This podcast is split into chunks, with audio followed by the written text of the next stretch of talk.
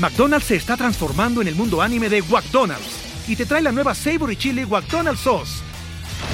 Los mejores sabores se unen en esta legendaria salsa para que tus 10-piece chicken wack papitas y Sprite se conviertan en un meal ultra poderoso.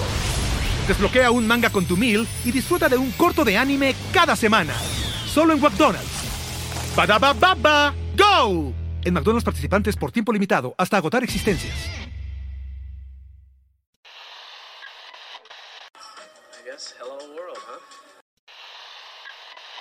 Think about uh, maybe the possibility of winning here uh, today. Had a few thoughts uh, for my friend Sevi, and uh, this one is for for him. You've won Masters Championships. Where does this rank in your list of achievements? Number one.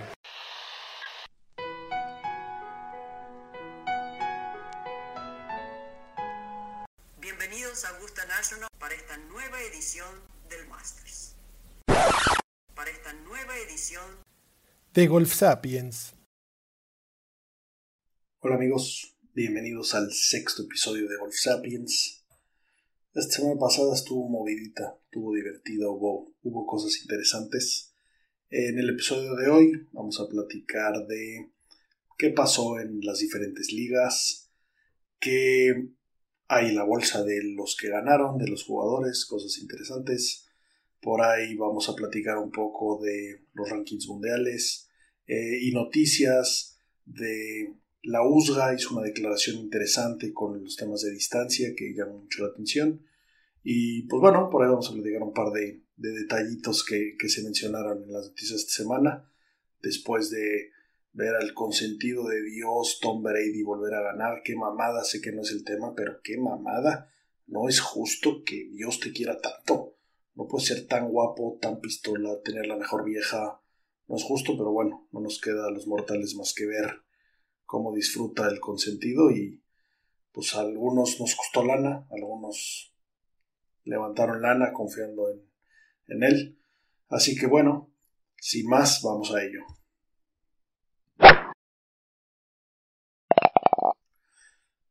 Esta semana terminó el Waste Management Phoenix Open.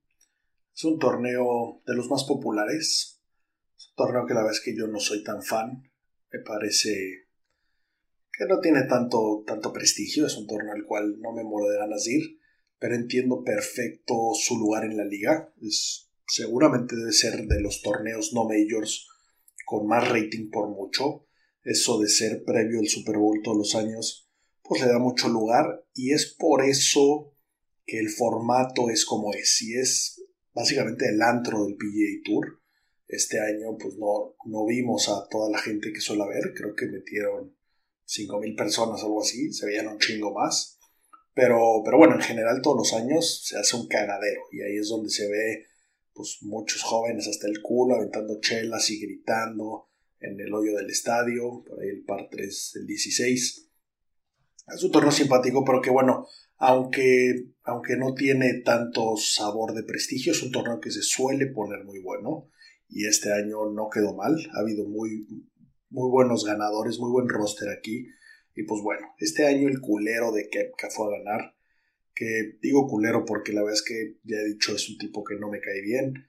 Pero bueno, al César lo que es el César, qué pinche jugadorazo, qué talento. Eh, la manera en la que ganó es muy de él. Por ahí estábamos esperando un domingo increíble con un grupo de honor de ensueño. Jordan Speed de regreso en la escena. Qué maravilla, qué buena noticia para el golf, para el mundo. El niño maravilla tiene que estar ahí, tiene el talento para estar ahí.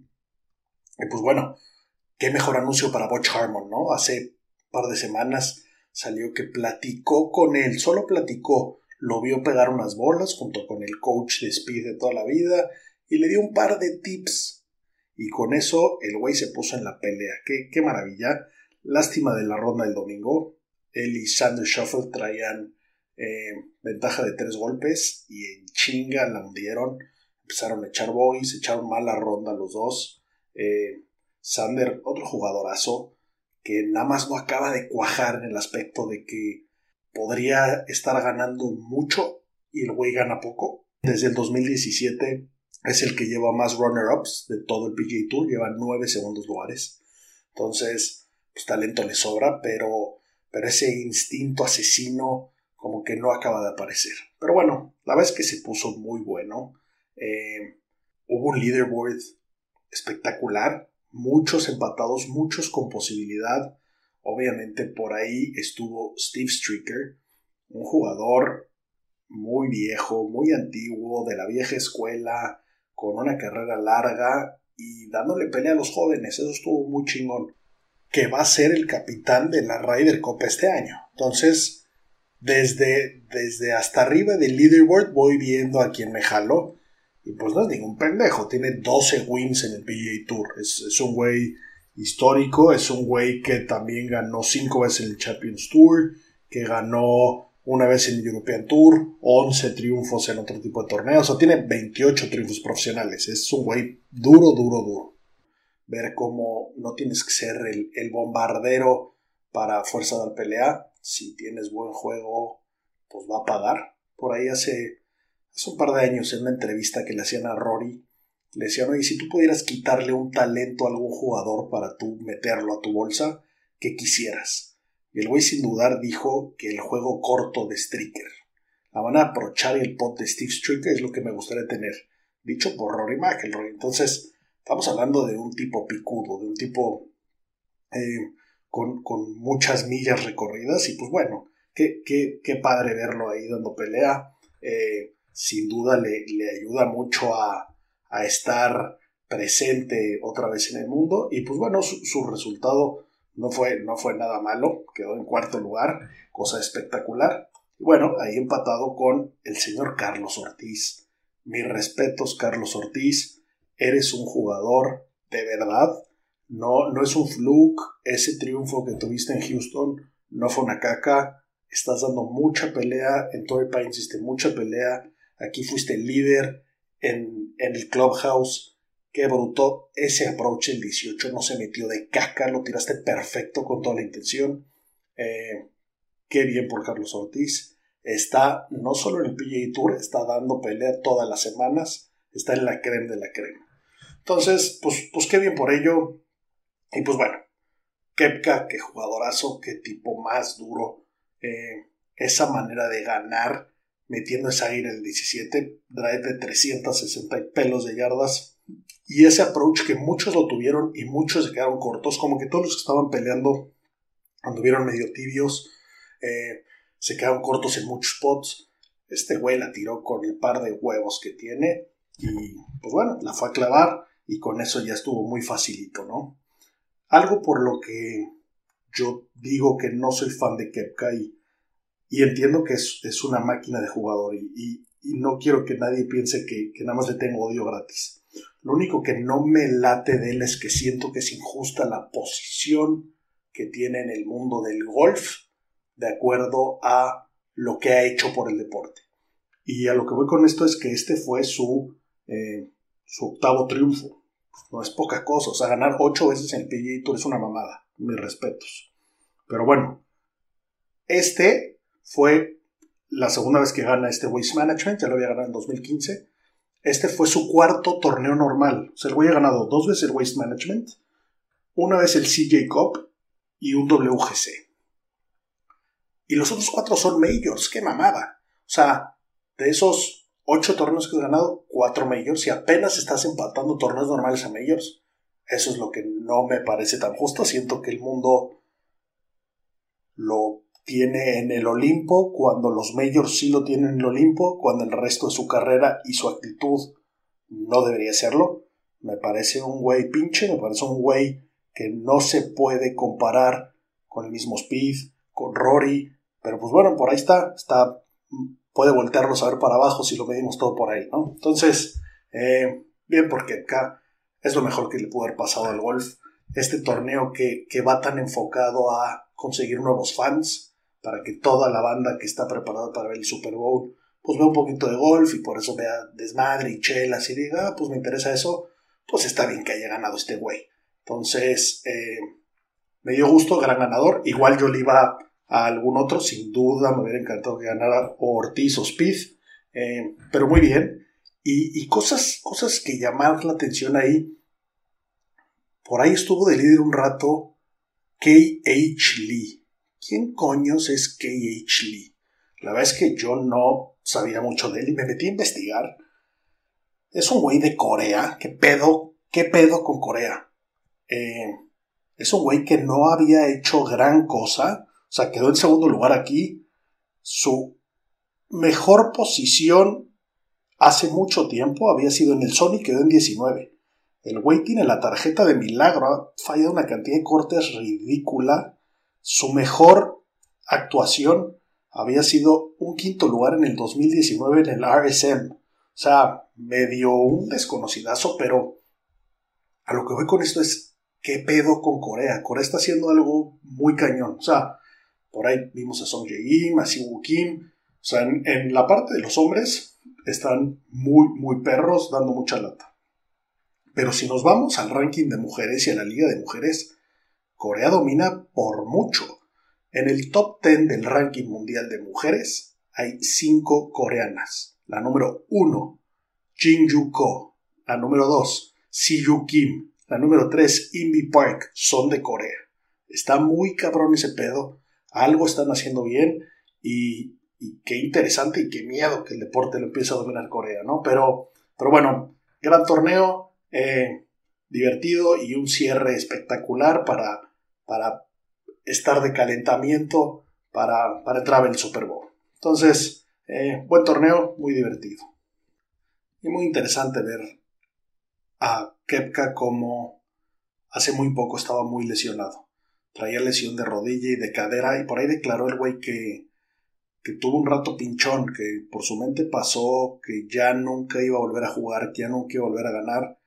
No dudo que eso esté pasando por la mente de muchos jugadores digas el mismo Speed, que seguramente se sacó ahorita un poco, un poco ese, ese mal sabor de boca y lo vamos a ver dando lata. El mismo Ricky Fowler hace un chingo que no pinta. Seguro que por su mente debe cruzar, llámame, ya se acabó esto.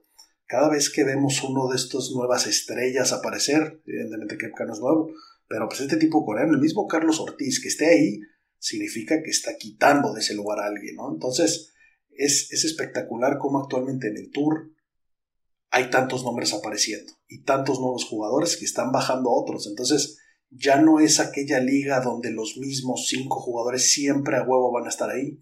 Nadie tiene su lugar garantizado, nadie tiene el lugar seguro. Por ahí hay algunas excepciones que hace el Tour para que podamos ver a Tiger jugar con el Cerda del Forro, pero pues bueno, eh, para eso son los dioses del Tour, pero en general todos los demás tienen que salir a romperse la madre y eso hace que estemos viendo la mejor liga del mundo en el mejor momento del mundo. Del otro lado del mundo también hubo actividad interesante. Por ahí el European Tour jugó el Saudi International Powered by SoftBank. Qué cantidad de lana hay en este torneo. No solo la lana eh, de los árabes, sino que por ahí uno de los fondos más perros, pues patrocina este show, ¿no? Y pues bueno, tema interesante de este torneo es que a varios jugadores les ofrecen una lana solo por ir.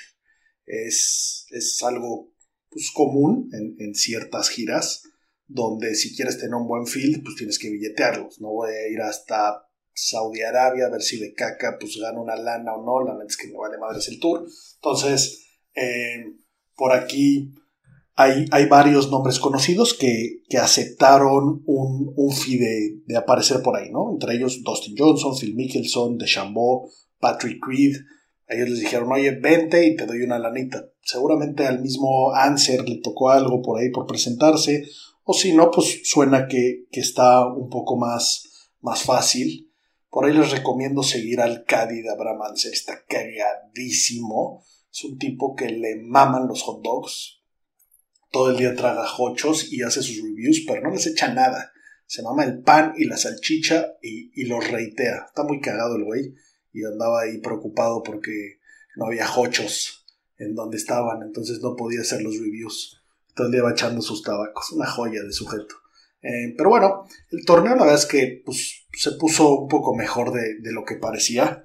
Eh, ganó Dustin Johnson, la máquina de máquinas, el número uno, tranquilito. Eh, ahí cerró eh, con un 6-8 muy tranquilo, después de que el viernes tiró un 6-4 espectacular y pues cerró con menos 15. En segundo lugar, Justin Rose, y Tony Fino, nuestro buen amigo Tony, que nada más no gana, pero ahí sigue dando lata y lata. Eh, Justin Rose, interesante, que se presentó con unos fierros Mizuno, unas navajas MP20 hermosas, que, que bueno, que está de free agent y, ya hemos visto que es, los Mizuno son los go-to de los free agents. Ahorita Kopka no, no ganó con esos, ya, ya veremos qué, qué trae en la bolsa ahorita que, que llevamos aparte, pero bueno, interesante ver cómo Justin Rose la semana pasada trajo sus Taylor que tenía, no sé si era como un mensaje ahí de, eh, oye Taylor, ya estoy de regreso, no, no quieres volver a dar un billete, pero bueno, Taylor firmó a Tommy Fleetwood y lo firmó completito, entonces ya traen su representación del Tour Europeo que les interesaba, entonces pues vamos a ver qué, qué va a ser de la bolsa de, de Justin Rose, pero bueno, un gusto verlo jugar bien. Desde, desde aquella vez que estrenó sus Honma en Torrey Pines no ha vuelto a ganar el güey. Y, y, pues bueno, por ahí también estuvo Víctor Hovland, que quedó en sexto lugar. Eh, Sergio García quedó en doceavo. Polter, que, que dijo que, que, ha sido de los torneos que mejor le ha pegado la bola en la vida, pero no cerró, no ejecutó. Entonces, eh, Polter es un jugadorazo, un, un guerrero histórico de la Ryder y el güey ahorita anda preocupado porque no está calificado para la Ryder, ¿no? Entonces tiene que, echarle muchos huevos. Por ahí Paul Casey también quedó empatado con Sergio García en el 12, después de una buena semana que tuvo previamente. Y pues bueno, interesante ver, ver lo, que, lo que pasa en, el Tour Europeo. La vez que ahora sí ya todos los jugadores vienen para para los siguientes torneos en California. No, no creo que vaya a haber mucha, mucha acción en el Tour Europeo, pero bueno, eh, interesante ver eso y ver cómo DJ se presenta y gana. No es la primera vez que gana aquí. Entonces supongo que para los del más del Tour Europeo dicen, puta, que hueva, ya llegó este pagarote a hundirnos como de costumbre. Anser quedó en el lugar 53, empatado con Phil con menos uno. La verdad es que una actuación bastante regular. Eh, por ahí Patrick Reed quedó sobre par. las ganas que le echó. Venía de ganar en Torrey Pines y fue a echar una hueva al otro lado del mundo, pero le dieron un billete, una suizota. Entonces tampoco, tampoco creo que se haya despeinado mucho. Y esta actuación tan medio pelo tampoco le, le afecta en absoluto en, en los rankings mundiales, ¿no? En, en, los rankings oficiales del mundo. Eh, sin muchos movimientos importantes. Número uno sigue estando DJ, número dos John Ram, Justin Thomas el 3, Shoffley el 4, Tyrell Hatton es el que sí subió, estaba en número 7 y subió el número 5, Rory se queda igual en número 6 y Morikawa bajó dos posiciones. Eh, Webb Simpson subió al 8, de Chambó bajó al 9 y Patrick Reed se quedó en el 10. Ya más adelante vamos a lanzar un capítulo de cómo se mide el ranking mundial. La es que es interesante ver cómo, cómo se mide esto. Pero bueno, lo que más nos interesa y lo que más vale la pena estar aquí es que en el ranking mundial Abraham Ansel es el número 27 y Carlos Ortiz ya se puso el número 45. Esto significa que entra a los WGCs. Venía del lugar 54 y este papelazo lo movió el 45. Entonces, jugar ya los WGCs ya es la creme, ya es donde estos torneos ganas un billete con solo presentarte. Acuérdense que no hay corte. Entonces, pues espectacular. Carlos Ortiz actualmente en el ranking mundial está arriba de Tiger Woods, está arriba de Jason Day, está arriba de Boba Watson, está arriba de Ian Poulter, está arriba de Ricky Fowler, eh, de Jordan Speed. Entonces, estamos hablando de, de nombres importantes y de posiciones importantes y pues bueno, no, no, no me voy a cansar de cromarse del señor Ortiz, qué papelón está haciendo, ojalá y muy pronto vuelva a ganar y que Anser también gane y que todos se le repelen al Team Mexa y a todos los latinoamericanos. Y pasando a las a la declaración que hizo la USGA, la semana pasada pues lanzó un comunicado eh, hablando del tema de la distancia, ¿no? La verdad es que me, metí un poco a fondo, la verdad es que esto sonó como que hizo mucho ruido y principalmente algo, algo de lo que más influyó este anuncio fue que le quitó mucho ruido al desmadrito de Patrick Reed de la semana pasada. Eh, entiendo que ya hablamos de eso y que algunos piensan que hizo trampa o que no hizo trampa. Aparentemente no hizo trampa, pero sí está ya pinche lo pues lo flexible que puede ser con las reglas, cómo se aplican o no aplican. Eh, no, no necesariamente oficialmente es un tramposo, aunque varios jugadores en sujeta ya se lo dijeron. El güey ya, su carrera siempre se podrá ver marcada por esto. Yo la vez que ese pedo sí creo que no hay flexibilidad. Las reglas están muy claras como deben ser. Es de las cosas más bonitas del golf, que es autorregulable y cada quien tiene que confiar en la persona y si desconfías de alguien ya dijiste suficiente. Entonces, sí me trae un poco hasta los huevos este pinche gordo. Eh, lo mando a probation porque la verdad es que soy súper fan y estoy seguro que cuando lo vuelva a ver en la Ryder eh, poniéndose la camiseta y, dando su máximo lo voy a volver a mamar. Pero bueno, eh, sí, sí estuvo raro como él dijo que no lo vio votar y muy válido, ¿no? Eh, me puse a ver repeticiones y, me metí un poco más al detalle. Lo que sí no pasó es que ya al terminar la ronda le enseñaron el video de cómo su bola sí votó. Y pues por ahí el, jugador más, más cuadrado y, más, más kosher del mundo se hubiera autocastigado, ¿no? Hubiera dicho, oye, pues mira, ahora, ahora que veo la evidencia, pues igual y sí me deben de poner un castigo. Y por ahí sale un ejemplo de que una vez Rory estaba su bola en un rough y un güey llegó y la pisó sin querer uno de los voluntarios. Entonces, pues, no hay pedo, le tocó su dropeo, la dropeó y el güey dijo, esta bola quedó mucho más chingona de como estaba mi lay. Y entonces la, se, la, puso más pinche, ¿no? Se la pinchó para, para cómo estaba. Evidentemente Rory es el extremo opuesto, es el caballero máximo, que chingón que haya jugadores así. Así deberían de ser todos. Eh, consideremos que, cada uno de estos tiros representa un chingo para estos jugadores. Nunca, nunca será justificable hacer nada ilícito, pero bueno, eh, el extremo del otro lado es, es Rory McIlroy, ¿no? Entonces, pues, pues, Patrick Reed ahí pudo haber hecho lo diferente, pero bueno, eh, volviendo a las acciones de la USGA de la instancia, que fue lo que le quitó ruido, porque es un tema delicado, está sonando mucho, mucho, y es por eso que la USGA salió a decir pues traigo tres propuestas de lo que vamos a hacer al respecto, ¿no? Eh, la verdad es que ya leyendo muy bien qué dice y, qué dicen los expertos, no, no están diciendo nada. Entiendo el tamaño de pedo que es y, hacia dónde se puede mover. El mismo Rory salió y declaró que pues esto es una mamada, no, no hagamos ruido de algo que, que no es representativo porque estamos hablando del punto nada de golfistas del mundo. Entonces, pues los golfistas le quieren pegar duro y derecho y si quieres que el deporte crezca a huevo va a ser así. Pero bueno, de las tres propuestas que, dijo la USGA, uno, la primera, eh, prohíben los drives, eh, bueno, los bastones de más de 46 pulgadas. Hoy un drive normal mide 45 y por ahí oímos mucho de que de Chamboy iba a sacar el de 48 pulgadas y la madre.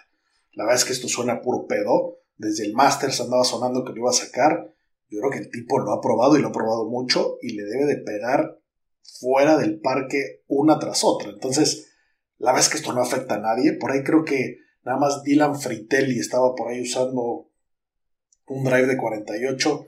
Pues pobre güey, ya no lo puedes usar. Y si te parece o no te parece, le vale madres al mundo. Eh, entonces, la verdad es que ahí, ahí no afectó mucho. Y pues bueno, se, se apaga ese fueguito, ¿no?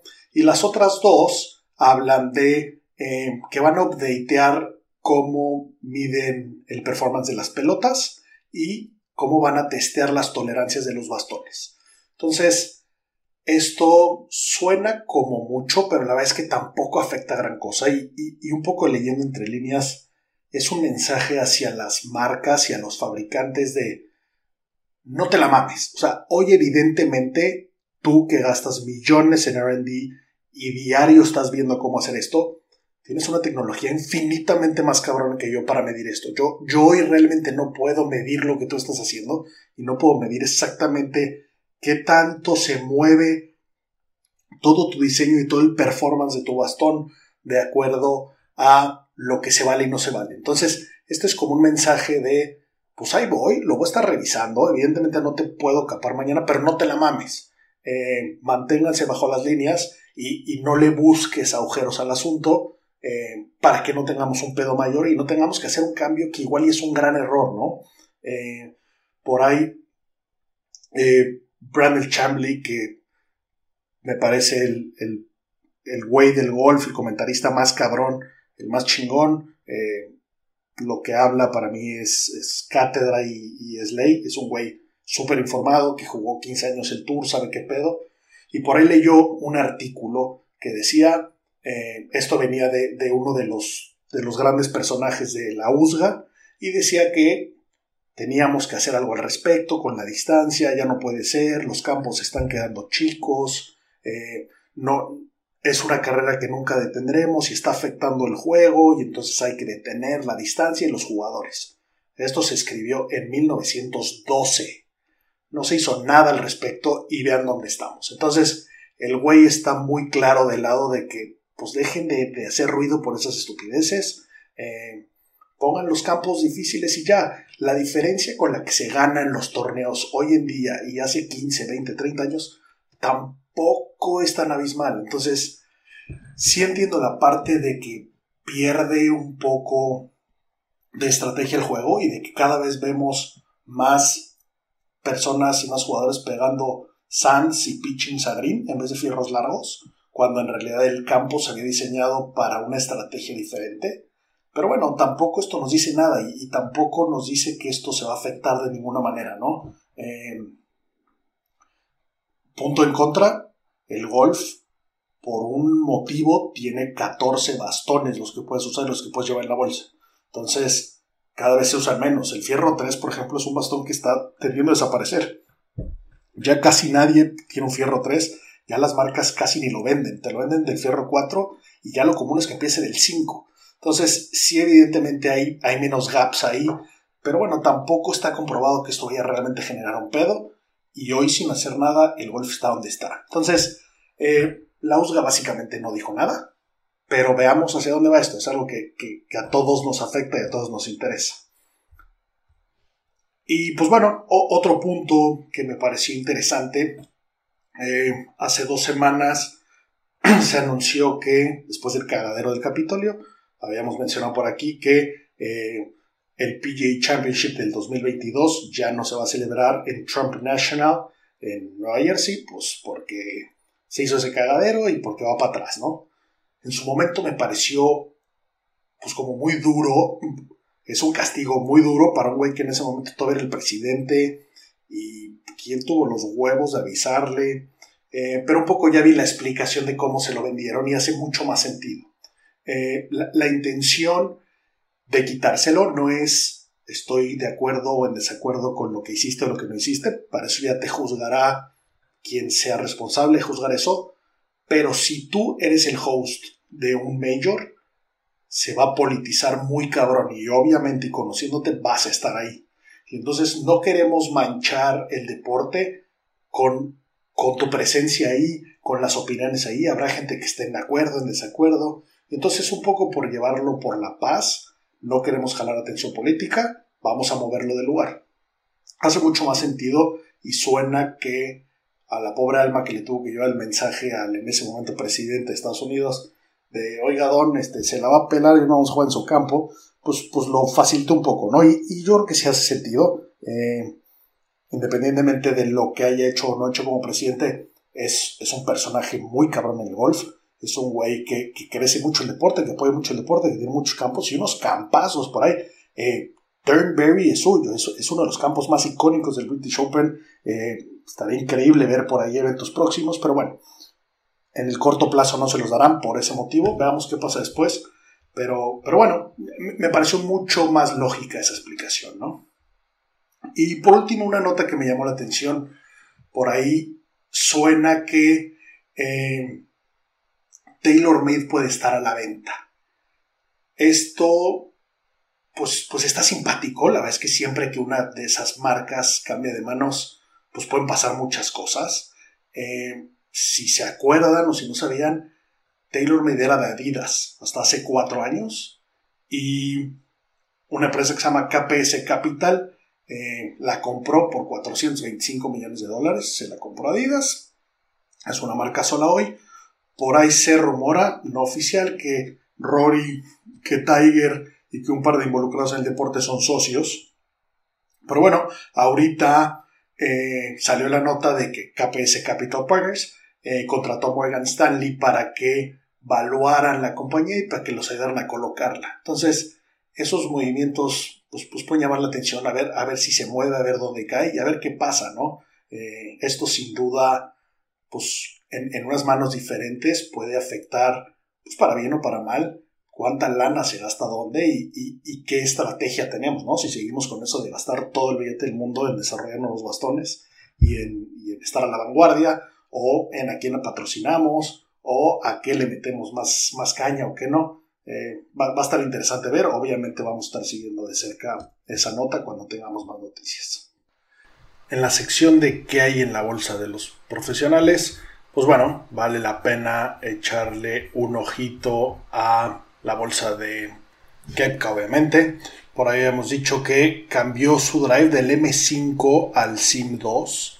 En, en el Torrey su M5 no lo rompió de milagro, se lo puso en la espalda como gorila, puso una doblada importante y, ya había dicho que estaba probando el SIM, entonces ya sacó el SIM 2. Una madera 3 viejita M2, eh, M2 Tour, que lleva un ratote con ella. Su fierro 3 Nike, que no veo cómo lo vaya a sacar nunca de su bolsa, lo ama. Y trae unos fierros Rickson ZX7 que están chingones, unos forjados. La verdad es que se ven espectaculares. El, todo lo previo lo había ganado con los Mizuno y ahorita estos Rickson se parecen bastante, eh, son muy del tipo, entonces eh, pues qué delicia para Rickson tener este triunfo, tener ese representante sin, sin pagar el billete, ¿no? Y pues bueno, los wedges Vokey como todos, trae eh, 52, 56 y 60 grados y su pot, el, el viejo Scotty Cameron que, que, le ha, que le ha funcionado también, ¿no?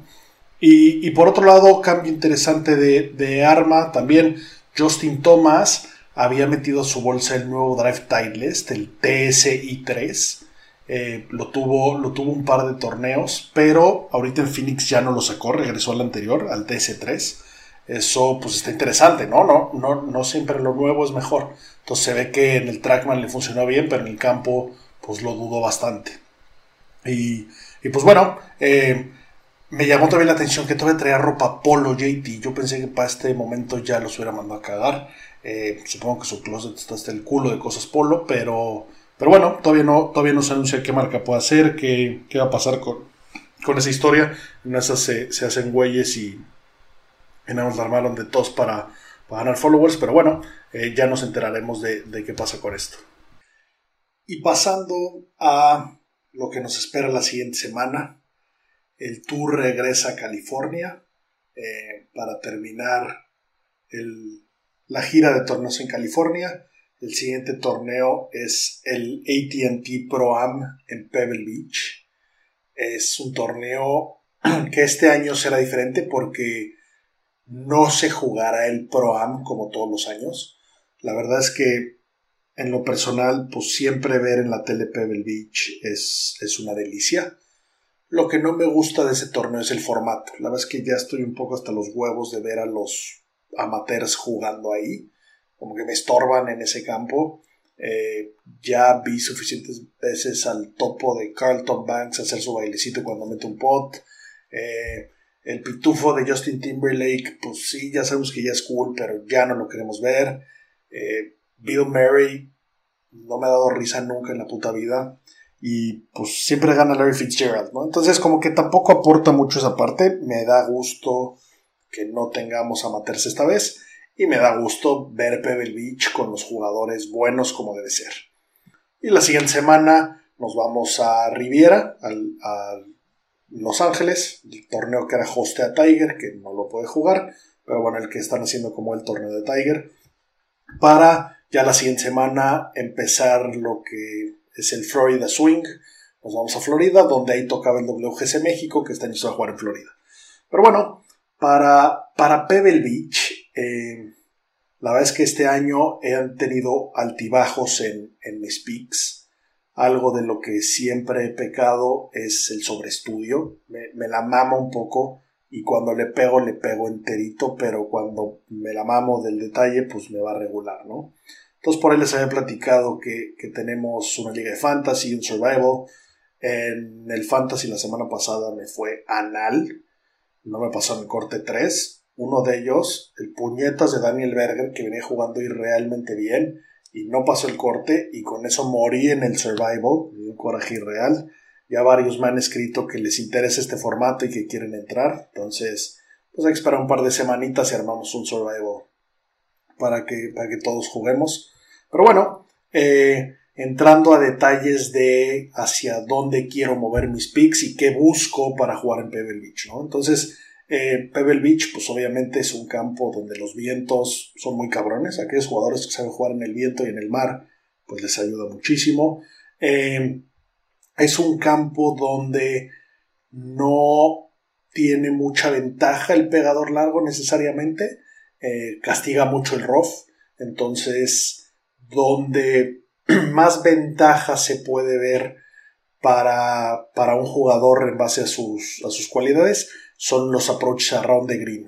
Entonces, eh, si nos vamos hacia esa estadística, podemos buscar y encontrar jugadores interesantes que, que ese es su fuerte. Por ahí, por ejemplo, el mismo Jordan Speed es el cuarto lugar around the green en las últimas 24 rondas. Entonces, viendo lo visto de la semana pasada, es un jugador que sin duda me gusta y obviamente hay corazón por ahí.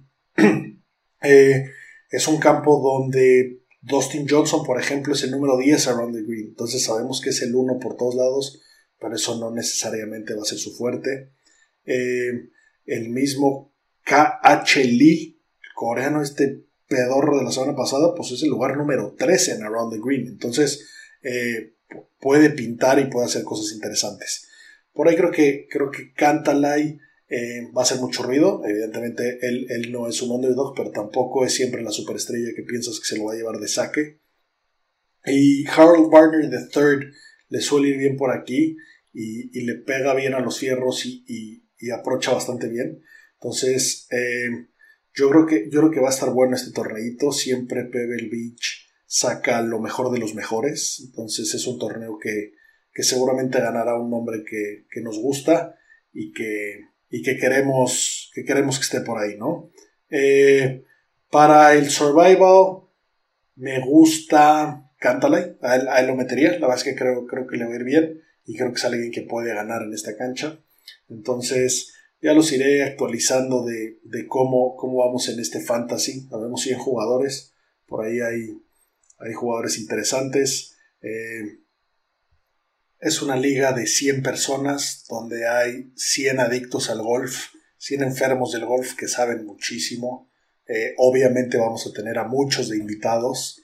Eh, la semana pasada tuvimos al buen Rochafeller, que obviamente es participante.